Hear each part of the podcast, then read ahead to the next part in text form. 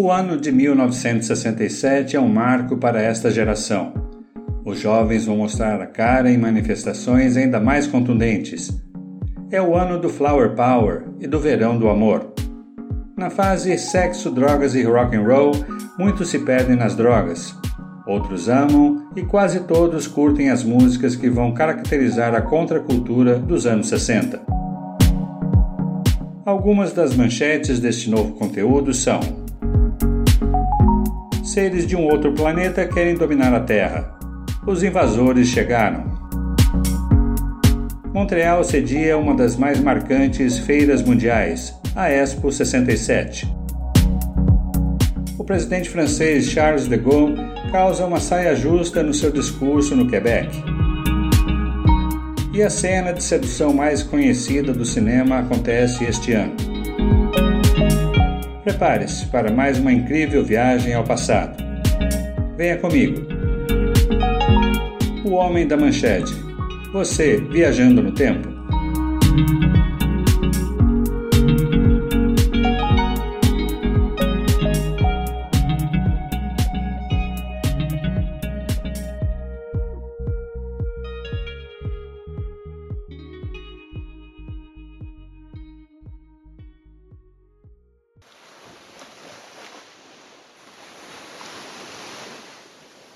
Começamos o episódio 1967 em Venice Beach, na Califórnia. Embora estejamos em janeiro, em pleno inverno, a temperatura está em 20 graus.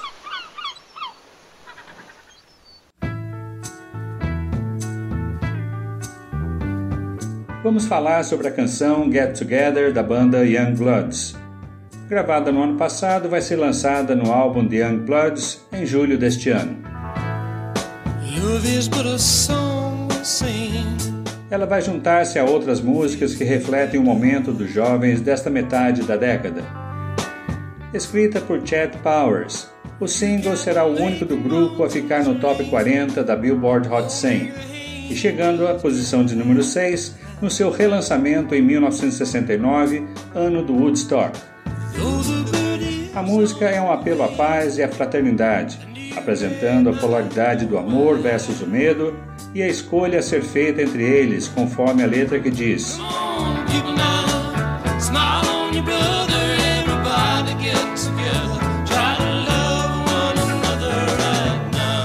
Vamos, gente, sorria para o seu irmão. Todos juntos vamos amar uns aos outros.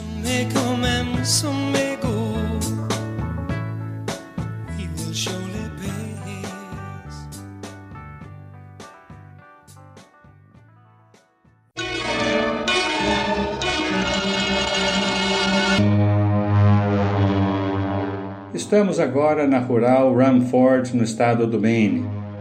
É quase um vilarejo com paisagens bucólicas, tendo ao fundo os montes Apalaches. Faz frio, menos 12 graus.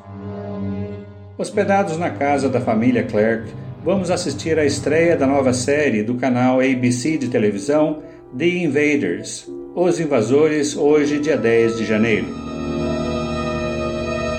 A série de ficção científica é de Larry Cohen, produzida por Quinn Martin e estrelada por Roy Thames, no papel do arquiteto David Vincent. David descobre que uma invasão alienígena está em andamento.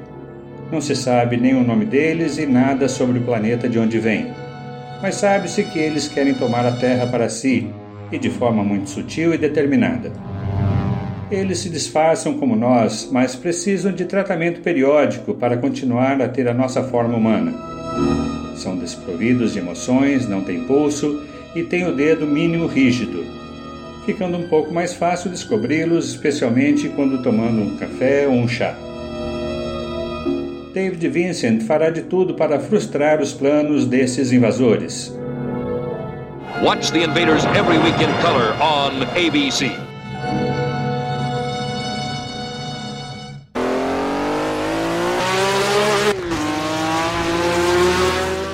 500 milhas de Daytona é uma das mais prestigiadas corridas nos Estados Unidos. Hoje, dia 26 de fevereiro, estamos em Daytona Beach, na Flórida, para então testemunhar a vitória do primeiro e único piloto nascido fora dos Estados Unidos a ganhar o Daytona 500, Mario Andretti, italiano de origem da cidade de Montona. Deixando Fred Lorenzen bem para trás nas voltas finais, Andretti vence com folga, pilotando seu carro Holman Moody Ford. Mario Andretti, naturalizado americano desde 1964, vai se tornar uma das maiores lendas do automobilismo. Bicampeão na Fórmula Indy, também se tornará campeão na Fórmula 1 em 1978 pela equipe Lotus. Ele vai se aposentar aos 63 anos de idade. O vovô Andretti, assim chamado carinhosamente pelos demais pilotos, leva um susto num acidente quando seu carro sai voando a 360 km por hora, dando duas cambalhotas para trás, no treino das 500 milhas de Indianápolis em 2003.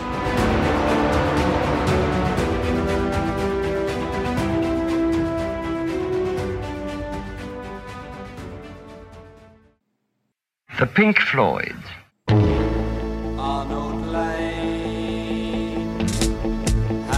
A banda Pink Floyd, que no ano passado chamava-se Sigma Six, tem seu nome definitivo escolhido por Sid Barrett. Nada mais é que a junção dos nomes de dois bluesmen, Pink Anderson e Floyd Council, de quem Barrett é muito fã. David Gilmour, que já conhece o grupo, viaja para a França. Roger Waters fica no baixo, Sid Barrett na guitarra, Rick Wright no teclado e vocal, como os demais anteriores, e Nick Mason assume a bateria. Estamos em Londres, manhã de 6 graus. Hoje, 10 de março, na rádio BBC toca a canção Arnold Lane, que está na vigésima posição nas paradas britânicas. Arnold Lane foi escrita por Barrett, o líder do grupo. Ela não será incluída no primeiro álbum da banda, The Piper at the Gates of Dawn, de rock psicodélico, que vai ser lançado este ano em 5 de agosto pela EMI London. Segundo Roger Waters, a canção Arnold Lane fala de um travesti, cujo passatempo é roubar roupas femininas do varal, personagem real e contemporâneo de Sid Barrett e de seus amigos de banda. E é justamente por isto que a mesma BBC deve banir a música da rádio daqui a alguns dias. That sight, those sounds were made by the Pink Floyd, a pop group who took over Queen Elizabeth Hall on Friday night for the entertainment they called Games for May. Now he's caught a nasty sort of person.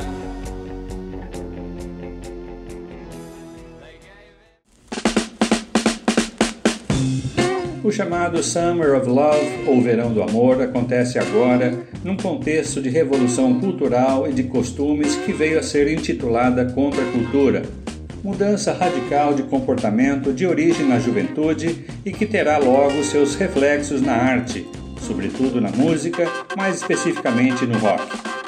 Este verão do amor tem a sua origem nessa passeata pela paz, hoje, dia 18 de abril de 1967, num movimento que envolve o protesto contra a Guerra do Vietnã, formado por um grupo composto de intelectuais, músicos, uma parte da classe média e os hippies.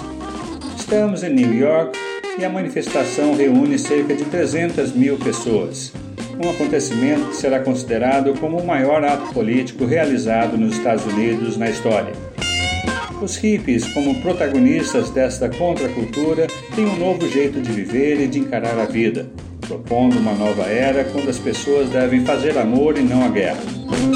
Eles se vestem de roupas velhas e rasgadas em oposição ao consumismo, roupas de cores berrantes em apologia à psicodelia.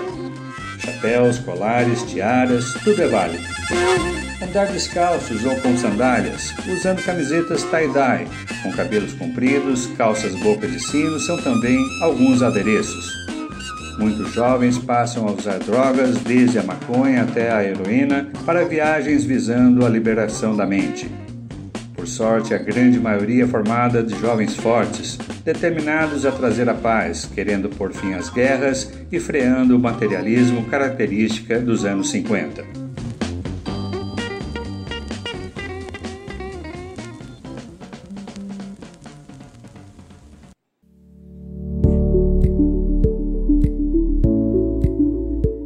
Expo 67, ou Feira Mundial, acontece aqui em Montreal, no Canadá. Está aberta ao público a partir de hoje, dia 28 de abril, e vai até o dia 29 de outubro. Mais de 50 milhões de pessoas virão até as ilhas de Notre Dame e Santa Helena, número de visitantes que nunca será batido ao longo das demais versões do evento. Além de ser um acontecimento notável com 90 pavilhões, também haverá inúmeras atrações como ópera, balé e teatro, orquestras, grupos de jazz e grupos musicais canadenses. Os canadenses têm muito que comemorar, pois este ano é o ano do aniversário do país. Faz 100 anos que o Canadá é um país independente, embora muito ligado à realeza britânica, tendo a rainha Elizabeth II como a sua soberana, quase que figuramente falando. O tema da Expo 67 é o homem e seu mundo. O seu logotipo foi desenhado pelo artista de Montreal Julien Hebert. Trata-se de um arranjo circular com dois do pictograma que significa homem sobrepostos para representar a amizade ao redor do mundo. Uma das suas maiores atrações é o Habitat 67, um modelo de comunidade e complexo habitacional desenhado pelo arquiteto Moshe Safdie. Será considerado um marco da arquitetura e um dos edifícios mais conhecidos de Montreal. Após o evento, o complexo será vendido a particulares e está localizado bem próximo ao Rio São Lourenço. O pavilhão mais popular será o da exposição da União Soviética, atraindo cerca de 13 milhões de pessoas, seguido pelo do Canadá, com 11 milhões, e em terceiro lugar, o dos Estados Unidos, que construiu uma enorme cúpula geodésica projetada por Buckminster Fuller.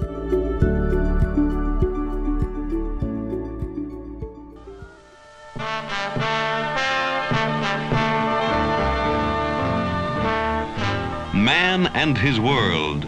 This is Expo 67.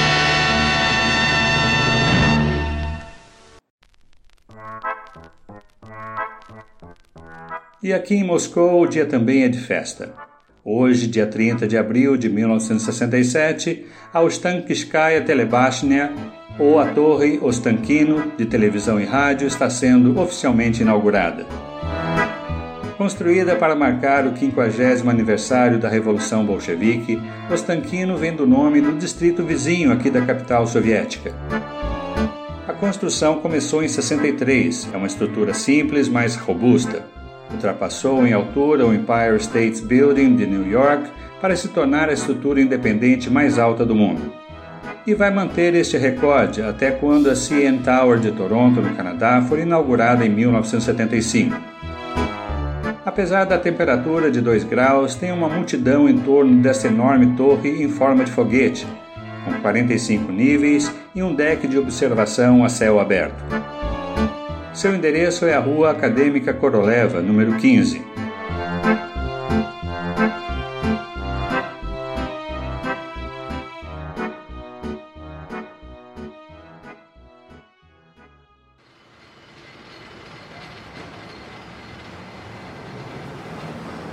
E não podíamos estar em outro lugar senão aqui em San Francisco, na Califórnia. E lá vai o Cable Car. Esta linha faz o trajeto Union Square a Fisherman's Wharf, uma das áreas mais animadas da cidade.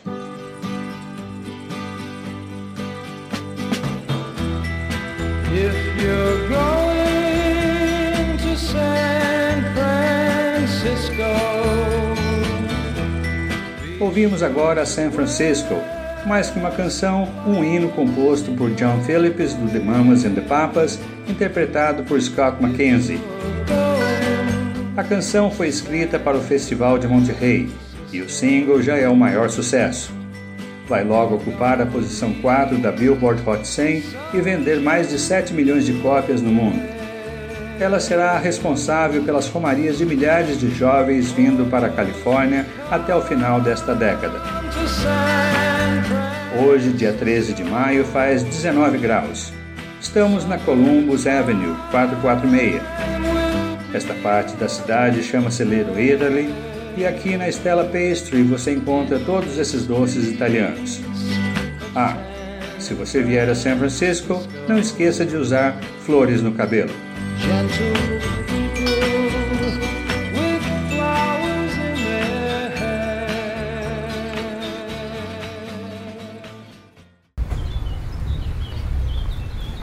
E agora, no Central Park, em New York, vou contar-lhes sobre o filme que assistimos ontem, dia 25 de maio. Barefoot in the Park Descalços no Parque, dirigido por Gene Sachs e estrelado pela dupla Robert Redford e Jane Fonda.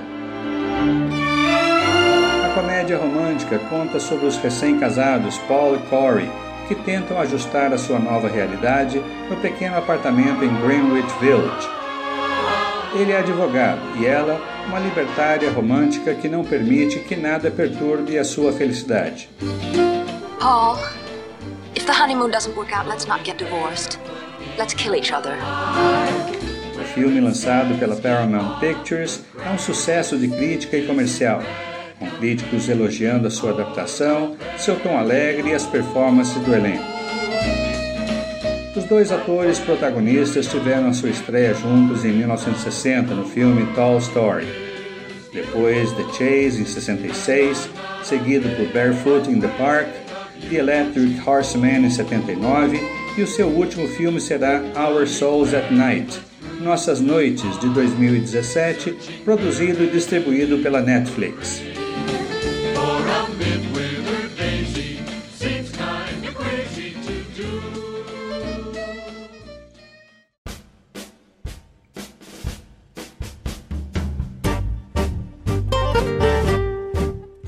Em Buenos Aires, na Argentina. Hoje, 30 de maio, é o lançamento do livro Cien Años de Soledad 100 Anos de Solidão, do autor colombiano Gabriel Garcia Marques. O livro conta a história do pequeno povoado fictício de Macondo, fundado pelo casal José Arcádio Buendia e Úrsula Iguarán que vai viver mais de 100 anos para contar sobre os seus descendentes nas seis gerações que virão a partir deles como filhos, netos, bisnetos e trinetos, cada qual com uma particularidade herdada dela e o do seu marido. Cem Anos de Solidão será considerada uma das mais importantes obras da literatura latino-americana, durante o quarto Congresso Internacional de Língua Espanhola, que vai ser realizado em Cartagena, na Colômbia, em 2007, será considerada a segunda obra mais importante de toda a literatura hispânica, ficando apenas atrás de Dom Quixote de la Mancha, de Miguel de Cervantes.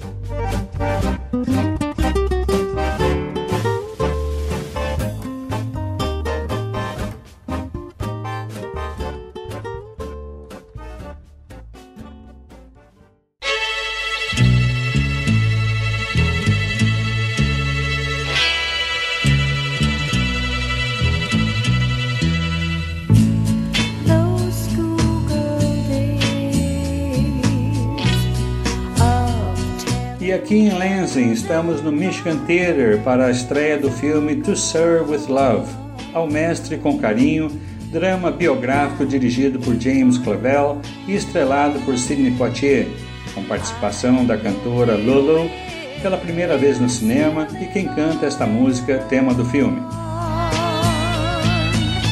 A canção To Serve with Love vai transformar-se num grande sucesso liderando as paradas musicais dos Estados Unidos este ano, chegando ao top 1 da Billboard. Já o filme vai ocupar a 27ª posição na lista dos 50 melhores filmes colegiais da Entertainment Weekly, revista publicada pela Time a partir de 1990. O longa retrata questões sociais e raciais numa escola da periferia de Londres.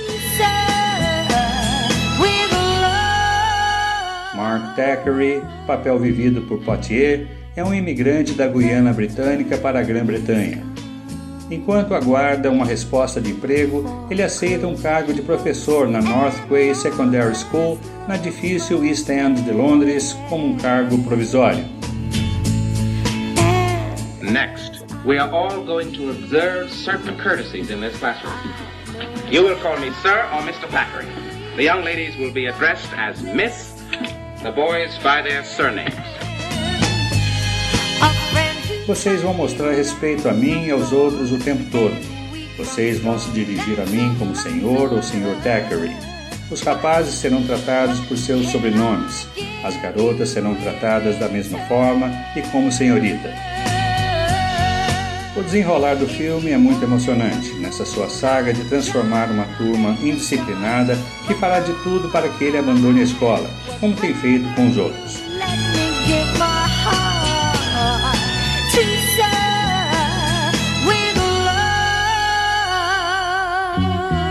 Lançado hoje nos Estados Unidos, dia 14 de junho. Os britânicos vão vê-lo a partir de 29 de outubro.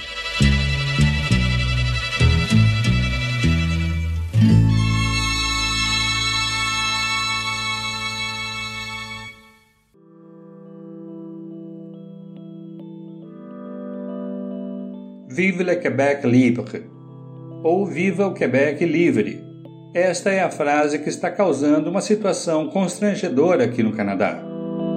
Estamos novamente em Montreal, dia 24 de julho de 1967, e o presidente francês Charles de Gaulle, que veio para a Expo 67, acaba de fazer um pronunciamento da sacada da prefeitura da cidade. Enquanto discursava, ele se animou e disse: Viva Montreal! Viva o Quebec! Como a multidão ali reunida era realmente grande e eufórica, ele soltou um forte Viva o Quebec livre, com ênfase no livre. Vive Quebec livre! Isto causa um incidente diplomático entre os dois países. Um grande alvoroço da mídia e diplomático veio em seguida, resultando na interrupção de De Gaulle em sua visita ao Canadá.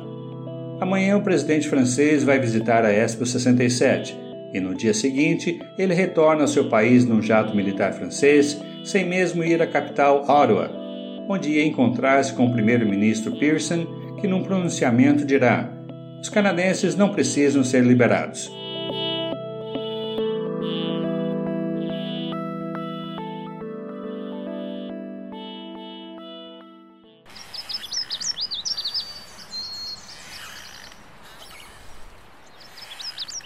Estamos hospedados no Napa River Inn, em Sonoma Valley, neste dia 9 de agosto de 1967.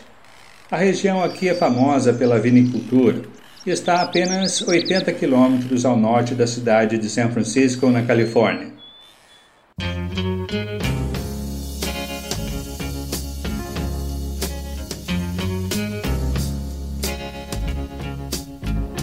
Estamos ligados na WHIQ, estação de rádio que não para de tocar a canção Never My Love, do grupo The Association. Ela logo vai ocupar a posição número 2 na Billboard Hot 100 e número 1 um na revista Cashbox. No Canadá, a revista RPM a coloca em primeiro também. Never My Love com certeza tem uma das mensagens de amor mais diretas, será uma das canções mais tocadas nesta década. Em 1999, ela será reconhecida como a segunda música mais tocada da história.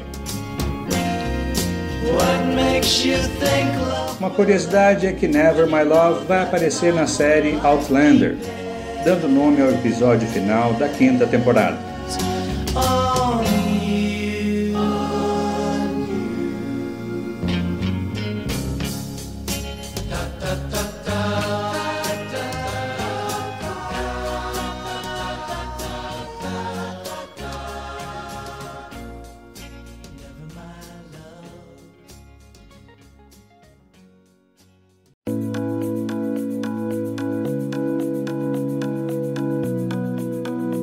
Dia 3 de setembro na Suécia será conhecido como Dagenhur, ou Dia H, quando o tráfego passa do lado esquerdo para o lado direito das vias.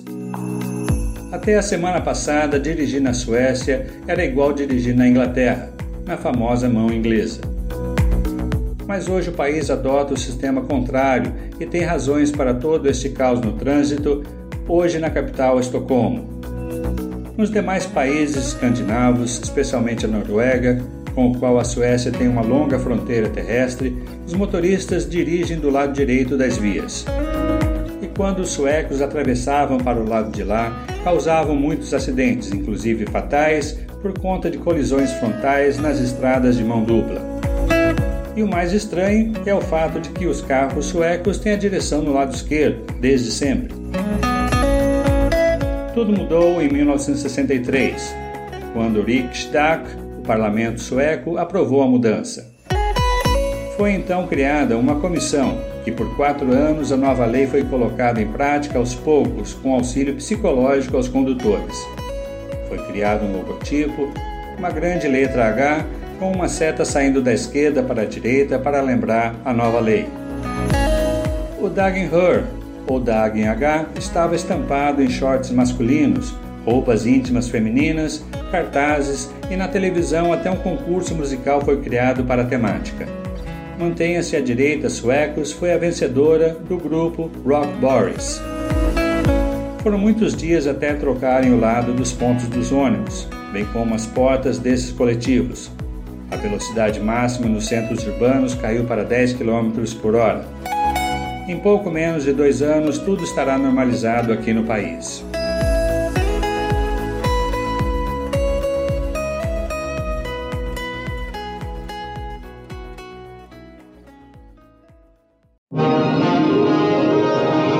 San Juan, em Porto Rico, é o palco da série The Flying Nun, a noviça voadora, produzida pela Screen Gems para o canal ABC.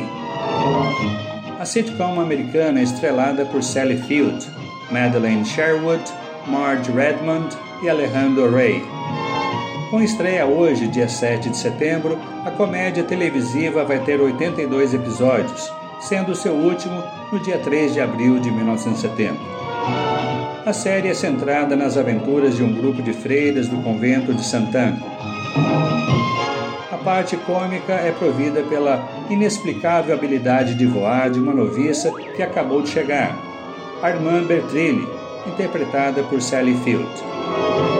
Controlando seu cornet, um tipo de capuz usado pela Ordem das Irmãs que mais parecem asas de um grande pássaro, ela voa e sua habilidade de voar vai sempre causar mais confusão que solução. I have not seen her do these wonderful things, but perhaps you will if you watch The Flying Nun in color on ABC.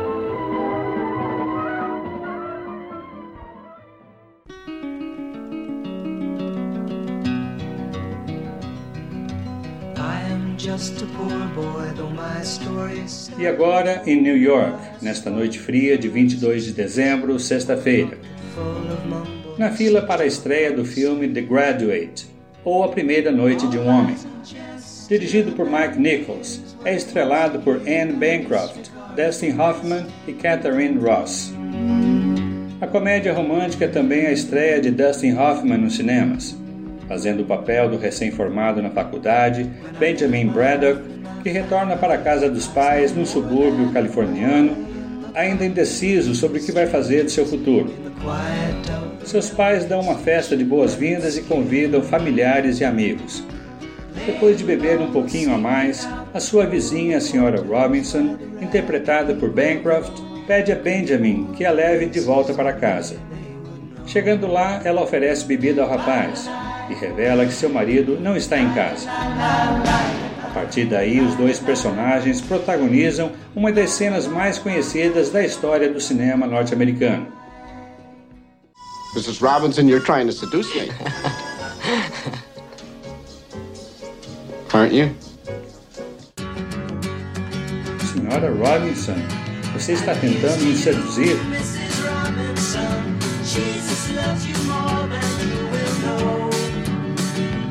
American Film Institute vai colocá-lo na 17ª posição entre os maiores filmes de todos os tempos. E sua trilha sonora será toda da dupla de folk rock americano Simon Garfunkel. Vale saber que Harrison Ford fez uma audição para o papel de Benjamin, mas foi recusado. Burt Ward, o Robin, não pôde aceitar o papel por causa das filmagens da série Batman. Apesar de nunca ter feito um filme, de quase ter 30 anos, ser baixinho e meio desajeitado, Dustin Hoffman foi o escolhido por Mike Nichols para o papel de Benjamin.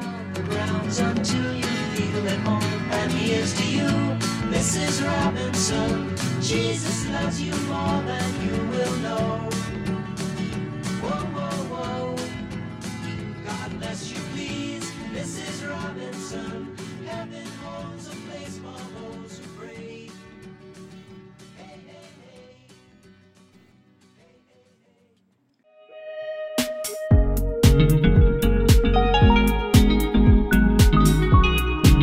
E assim terminamos mais um episódio, sempre em boa companhia, com você.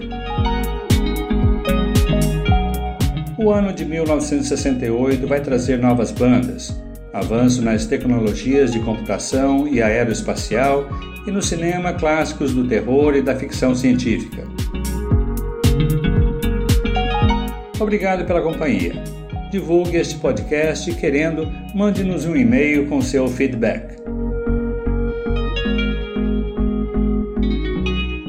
Homem da Manchete. Você viajando no tempo.